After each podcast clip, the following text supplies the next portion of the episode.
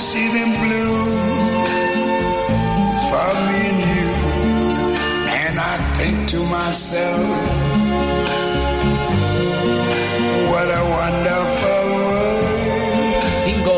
de la tarde y 54 minutos antes de la cadena nacional hablará la presidenta en un rato desde La Matanza, donde se inaugura un hospital e-, enorme, extraordinario, se llama René Favaloro. Vamos a mirar el mundo con Ricardo Vicente López. ¿Cómo andas, Ricardo? Muy bien, Carlos, ¿qué decís? Muy bien, ahí estamos. Bueno, subimos al caballo y entramos a la carrera. Eh, eh, galope, López, galope que Bueno, se yo lo viene en que la quería mm, dedicar es, por lo menos este miércoles y el que viene, al descubrimiento o encubrimiento de América, ¿no? Tema que me parece que eh, entre los relatos que mm, abundan en nuestra historia, la madre de todos los relatos está en qué pasó en aquel momento. Por cumplirse el quinto centenario, 1992, vos te acordarás Me de esto, acuerdo, me acuerdo. el revuelo que se armó, el- alguien, un, un tipo con mérito suficiente, como es Leonardo Boff, escribió un trabajo que se llamaba ¿Cómo celebrar el quinto centenario? Es un teólogo. Teólogo, filósofo, este... Medio zurdito. Medio zurdito. Medio zurdito. para Juan Pablo II era zurdito, sin ninguna duda. era ¿no? bastante zurdito. Ahora, mirándolo más de cerca, lo de zurdo no le cabe, pero No. dejemos eso para, Para otro momento. para otro momento. Entonces él propone, vamos a tratar de sinte- sintetizarlo lo más posible, hacer una especie de ofrecer un escenario para pensar, en el que hay dos grandes protagonistas. Y él dice, uno de ellos son los que estaban arriba de las carabelas. Imagínate la, la llegada, imagínate el, escenario, representa la visión triunfalista. Y dice, con una aventura y una valentía mucho más significativa de lo que fue ir a la luna, a los espacios siderales, porque iban a lo desconocido. Del otro lado estaban los que estaban en las playas esperándolos. Esto me parece muy importante por la imagen que se ha dado de la- las culturas indígenas, ¿no? Dice, si tomamos lo que Colón decía, ¿no? Dice que eran personas que tenían tanto amor que podrían dar su propio corazón, que repartían todo y daban lo mejor que tenían a los llegados.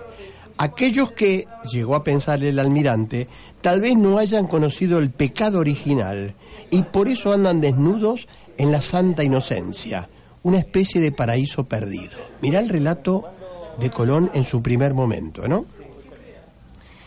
Y Boff, para contraponerle a esto, recupera un texto que eh, aparece en una serie de libros que se, lo se los ha denominado Chilam Balam, que son libros eh, mayas, en el que un autor anónimo escribió lo siguiente.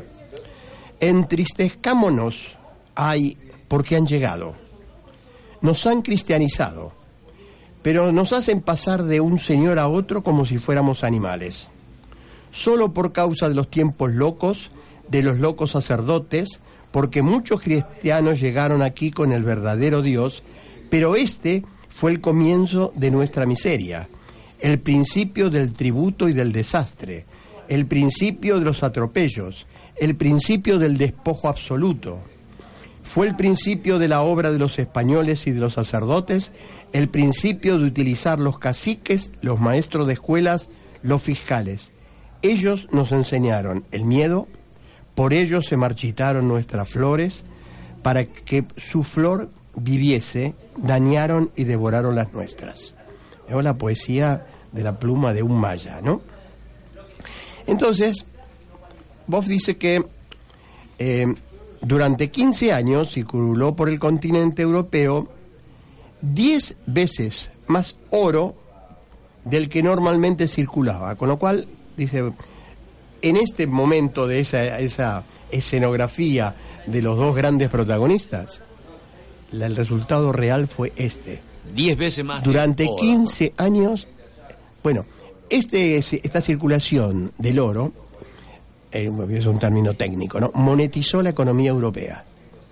El capitalismo no hubiera sido posible sin esta monetización de la economía. Es decir, que si el dinero era nada más que un instrumento para intercambiar bienes, ahora el dinero existía por sí mismo. Ya había un patrón oro de respaldo, ya desde... Era muy, muy, Muy eh, incipiente, pero bueno, Claro, pero- muy fuera de tiempo para decirlo, Claro. pero mirado desde hoy sin Sí. duda. Y empieza a haber gente que tiene dinero para comprar cosas. Entonces aparece un personaje que él se lo define como en los historiadores más ligados a la, a la- al americanismo, digamos, eh, como los mercaderes, una profesión que hasta el siglo XVI no existían como tal.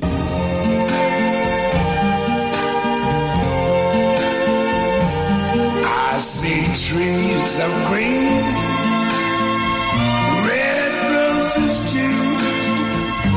I see them blue